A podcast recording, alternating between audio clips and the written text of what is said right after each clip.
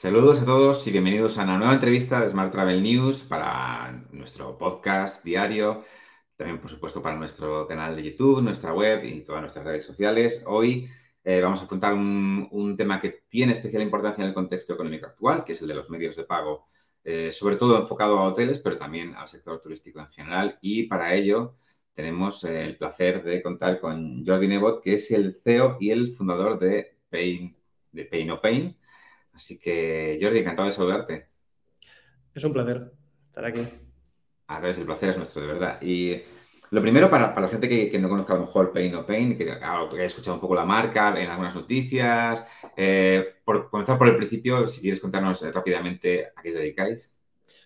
Pues eh, Pain o Pain es una empresa que se dedica a innovar en medios de pago y ayudar a nuestros comercios, a nuestros hoteles, a facilitar su proceso de venta, tanto en sus canal online como offline, que al final es nuestro objetivo es mejorar sus números, su capacidad de alcance geográfico, las modalidades de cobro que tengan, todo lo relacionado con el momento del pago, que es un momento crítico en cualquier compra, tanto online como física, pues aportarles la mayor diversidad posible para que aumente su conversión y estén siempre a la última. Y, de las soluciones que ofrecéis, eh, digamos, ¿cuál es la que más os piden los hoteles ahora mismo en el contexto actual? Hay un, hay un poco de todo, depende del tipo de hotel y del tipo de huéspedes que tenga el hotel. Por un lado, tenemos una petición que empieza a ser habitual en, todo tipo de comercios, no solo hoteles, eh, como pueda ser Bizum para el sector nacional, pero esto es un tema nacional. Mm. Lógico, eh, bueno, al final es, es, muy cómodo para el usuario no aporta más que el propio pago en sí, pero bueno, es otra forma de hacerlo y al final todo lo que mejore la conversión siempre es del agrado del hotel. Luego, eh, estamos desde hace ya meses, casi un año, testando una nueva opción que no se había llevado al mundo hotelero, como es el compra ahora, paga más tarde o la financiación en el punto de, en el punto de venta online, es decir, hacer una reserva de un hotel y en lugar de pagar, tener la opción a financiarla. Otra opción, que además viene mucho con el contexto en el que vivimos ahora de inflación y de crisis económica, parece que tiene bastante sentido. Y luego, para aquellos hoteles cuyos huéspedes provienen de, ciertos países en concreto, que habitualmente son países donde no se paga tanto con tarjetas, sino igual que aquí en España tenemos Bizum, en otros países hace ya muchos años que hay otros métodos de pago que prevalecen por encima de las tarjetas. Pues tienes el caso de Alemania, tienes Holanda, China, por ejemplo. Mm. Entonces, pues para este tipo de hoteles buscamos el que eh, adapten sus opciones al tipo de público al que van dirigidos. Mm. Y eh, porque yo imagino que, que manejáis, como estás comentando, varias eh, posibilidades de medios de pago, pero también imagino que os encontráis con hoteles que están en, puntos muy diferentes de mm, digitalización en este sentido. Eh, entonces, te quería preguntar si, eh, bueno, ¿qué nivel os encontráis? ¿no? Desde, no sé si hoteles que incluso necesitan una pasarela de pago muy básica, hasta hoteles que quieren trabajar incluso con criptomoneda. ¿Veis un poco todos los extremos?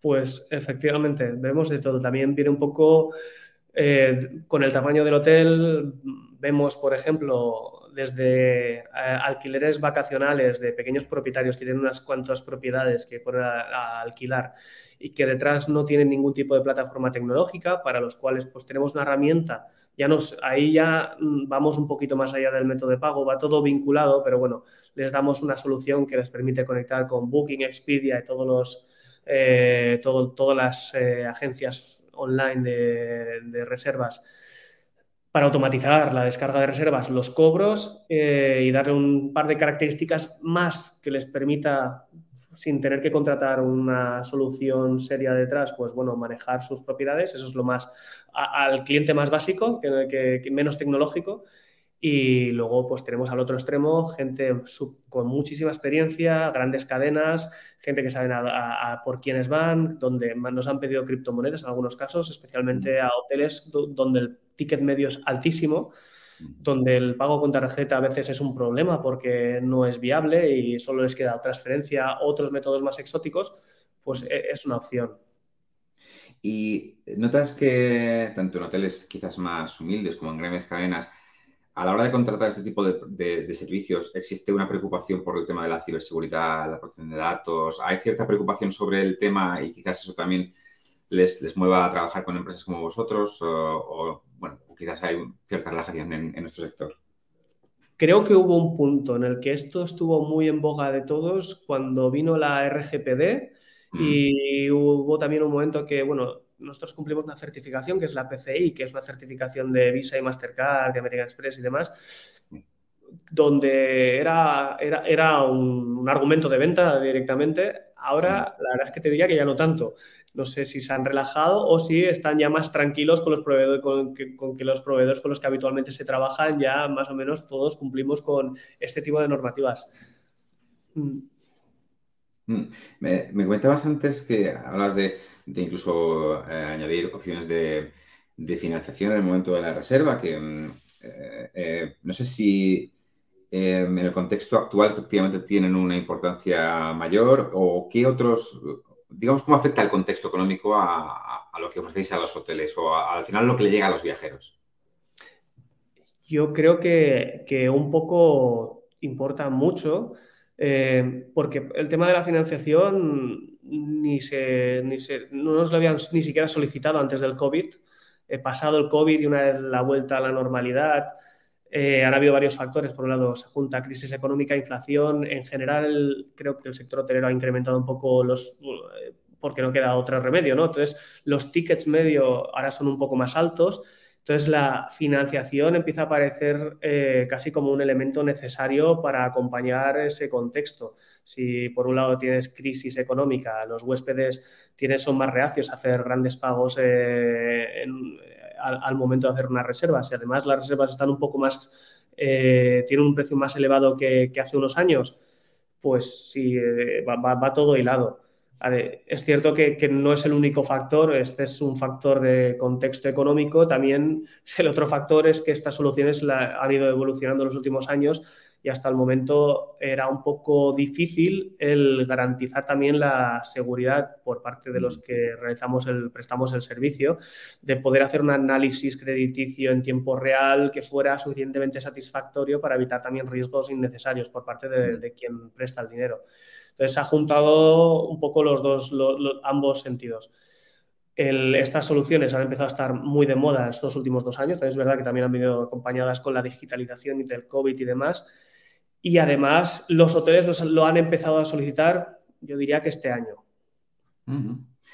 Em, y bueno, evidentemente tú sabes que, para los hoteles es prioritario mm, siempre tener soluciones que les ayuden en la venta directa, eh, aumentar cuestiones de revenue. Entonces, em, ¿hasta qué punto elegir una opción de pago u otra o implantar un, medio de pago u otro eh, les puede beneficiar en este sentido, ¿no? de, atraer más venta directa o incluso de, de tener un ticket mayor?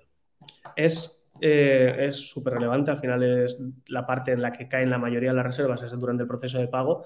Y ya no es solo el ofrecer más o menos métodos de pago, es incluso ir un paso más allá, que es donde intentamos ir nosotros, ¿no? Y entender bien la idiosincrasia del hotel. Eh, no solo, oye, te doy una pasada la pago, sino decir, bueno, yo sé que por un lado tienes épocas de, de temporadas altas, temporadas bajas, tienes tarifas reembolsables, no reembolsables, tienes tarifas mixtas. Vamos a aplicar una estrategia distinta según la casuística, porque hay épocas del año en las que probablemente te va a dar igual tener una reserva que no está confirmada y sin embargo lo que prefieres para esa época del año es que la mayoría de las reservas pasen entonces, a lo mejor ahí tenemos que relajar las medidas de seguridad durante el proceso de pago, asumir mm. que a lo mejor tenemos algún, alguna persona que no llega el día de la reserva, pero no es un gran problema porque igualmente ibas a tener la habitación vacía, pero a lo mejor durante la temporada alta quieres cambiar la estrategia y hacerlo de otro modo, ¿no? incluso hacer experimentos, decir, bueno, pues eh, voy a captar los datos de, pago después, voy a primero proceder con la reserva y ver cómo me va la conversión y luego ver de qué forma puedo contactar con el huésped más o menos automatizado para, y ver también medir la conversión. Nosotros intentamos ir un poco más por ahí, no solo decir, bueno, ofrece 15 métodos de pago y ya está, no, es intentar decir, bueno, vamos a influir en el proceso de pago mismo, a ver cómo lo hacemos más sencillo, más complicado, según si queremos primar la, seguridad del cobro o eh, primar la conversión. Y a más a más, pues sí, hay otros métodos de pago en concretos que facilitan mucho todos los procesos que son los express checkouts de Apple Pay, Google Pay y demás, que también es una extra para, pero son, todos parte de, de, ese servicio que damos, ¿no? que intentamos no quedarnos solo en ser una pasarela, sino ser un partner que intenta, intente comprender de qué forma podemos buscar la mejor conversión.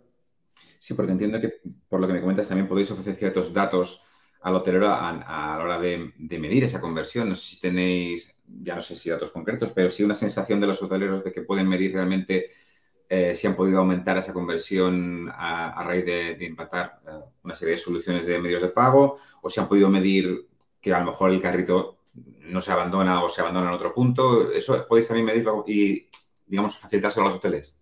Eh, nosotros tenemos hasta cierto punto de información, una parte de la información la tiene el propio hotel o el motor de reserva, y en combinaciones donde realmente está todo el poder. O sea, nosotros medimos todo, sabemos si el usuario pues no eh, cae porque no ha llegado a introducir los datos de tarjeta completos o porque hemos pedido a lo mejor un dato, el titular, y mm, no sé por qué, pero cae, mm, ha perdido conversión el formulario. Sabemos si no ha terminado el proceso de autenticación, el famoso 3DS o SCA si el tipo de método de pago pues, no funciona, si tenemos más tipos de rechazo porque por el, país del que viene el huésped está detectando las operaciones de, arriesgadas y las está bloqueando.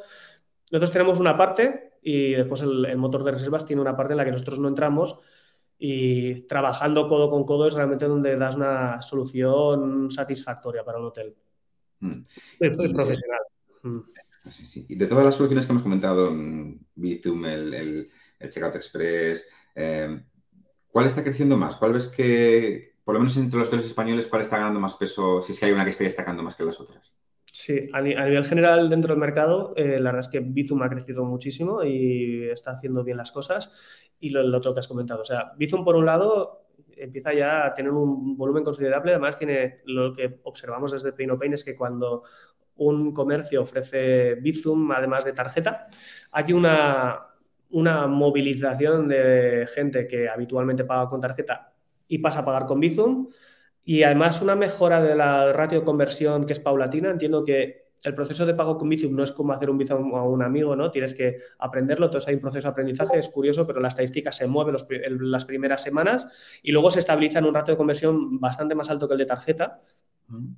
Em, y la gente además que utiliza Bizum por lo general ya no vuelve a tarjeta en un mismo comercio, es un poco lo que vemos, que son bastante recurrentes.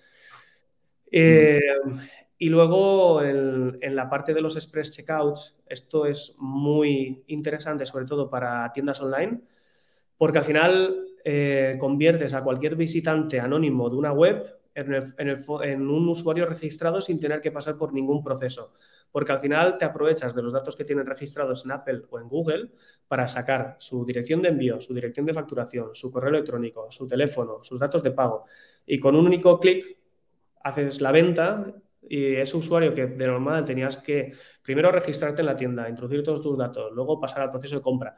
Lo eliminas todo y con dos clics pagas. Y eso la verdad es que tiene un efecto enorme en la conversión. Mm. en el mundo retail empieza a ser ya casi un must, algo que no, que no debería faltar. Mm. Exacto. Y una última cosa, Jordi, eh, ya a nivel un pelín más eh, futurista, o quizás no tanto, ¿crees que tendréis que adoptar métodos de, o, implementar con los hoteles métodos de pago eh, novedosos en los próximos años? ¿Crees que nos acostumbraremos realmente el tema de las NFTs va a llegar a un punto en el que será una fórmula Mm, de intercambio habitual? Aunque sea complicado predecir el futuro, ¿por dónde crees que pueden ir los tiros? Yo creo que va a haber, eh, vamos a continuar una temporada más eh, todavía adoctrinando a los hoteles a utilizar los métodos de pago de cada uno de los países porque eso está todavía, hay mucho trabajo por hacer. Es difícil de entender, por ejemplo, desde España, ¿no? Pues que en Alemania eh, más del 50% de la gente no paga con tarjeta, tienen dos métodos de pago preferidos, está GiroPay, luego Software también, un pago con factura que solo existe en Alemania. Si te vas a, a Asia, pues tienes Alipay, tienes WeChat Pay. Realmente son cosas que para el huésped es algo que se espera ver, aquí en España es algo que ni siquiera te planteas hacer, ahí tenemos un recorrido enorme. Y luego todo el tema de en Europa se está apostando mucho por los pagos basados en transferencia instantánea, como es Bizum. Bizum es, es un método de pago que en el fondo lo que, lo que hace por detrás es una transferencia instantánea. De hecho, Eh, somos el país de Europa que más está utilizando esta tecnología gracias a, en este caso, a Bizum, pero Europa en general está apostando por esta modalidad y quiere hacer, empezar a hacer pilotos para pagar tanto de forma online como presencial, basándose en códigos QR, basándose en Bluetooth, en NFC. Va a haber un poco de experimentación, pero bueno, quieren que sea una alternativa a, las tarjetas que hasta ahora han sido las reinas en, en nuestros mercados, ¿no? La mm. parte de cripto y tal, y NFTs, tengo dudas de sacar el oráculo ahí, la verdad. Eh, hemos apostado bastante por, el sector. No tengo claro todavía eh, si se conseguirán establecerse y que la sociedad los use como una herramienta, como un método de pago y no como un método de especulación, que es un poco el punto de inflexión. De momento está por ver, está por ver. Y luego, bueno, veremos algunas cosas que, van a ir entrando estos años. Esto no es tan a largo plazo. Eh, ahora en breve, pues también entrará, ya está entrando, ¿no? Y lo empezaremos a ver cada vez más, la solución, que cualquier móvil se convierta en un datáfono. Eso lo veremos tanto en hoteles como en cualquier otro sector. Eh, eso yo creo que 2023-2024 va a ser las principales tendencias. Mm, fantástico. Sí, incluso me preguntaba si, porque se ha hablado ya incluso de que nuestro equivalente, digamos, ¿no? a, WeChat Pay, Alipay, que sería a lo mejor que WhatsApp eh, permitiera pagos, cosa que es una tecnología que hasta donde se existe, es decir, que no es, tampoco una... Pero quizás falta la parte en la que nos acostumbramos a incluso pagar con WhatsApp o una cosa equivalente. Digo WhatsApp porque es lo que utilizamos casi todos en España, ¿no? Pero... Eso es cierto, y, ya existe WhatsApp Pay que está lanzado, creo que esto estaba en Estados Unidos y eso también llegará. No sé cuáles son los planes, pero llegará y tiene todo el sentido del mundo. Efectivamente, Sí, además, eh, tanto para pagos peer-to-peer, para pagos entre amigos, como, WhatsApp ya cubre toda la parte de business, eh, pues también le incorporarán para pago en comercio. Sí, la verdad es que todavía no, he tenido grandes experiencias con ello. No, sé cómo en el mercado estadounidense tampoco está haciendo tanto ruido como yo esperaba, la verdad, dada la penetración de WhatsApp. Pero sí, eso, eso llegar tiene que llegar. Yo creo que en algún momento lo sacarán ya a Estados Unidos y lo aplicarán al resto del mundo cuando hayan aprendido lo suficiente de cómo debe ser el método de pago. Fantástico, pues estaremos desde luego pendientes y estoy convencido de que si repetimos la entrevista dentro de un año, pues hablaremos de, cosas distintas, seguro que sí. Seguro, seguro, seguro, cambia todos los años. Desde luego, pues Jordi, eh, muchísimas gracias por orientarnos sobre métodos de pago, sobre por dónde pueden ir los tiros en los próximos meses y y confío en que podamos repetir esta entrevista pronto para ver por dónde han ido las cosas. Muchísimas gracias a vosotros por, por, vuestro, por la oportunidad. Gracias, Jordi. Un saludo. Saludo.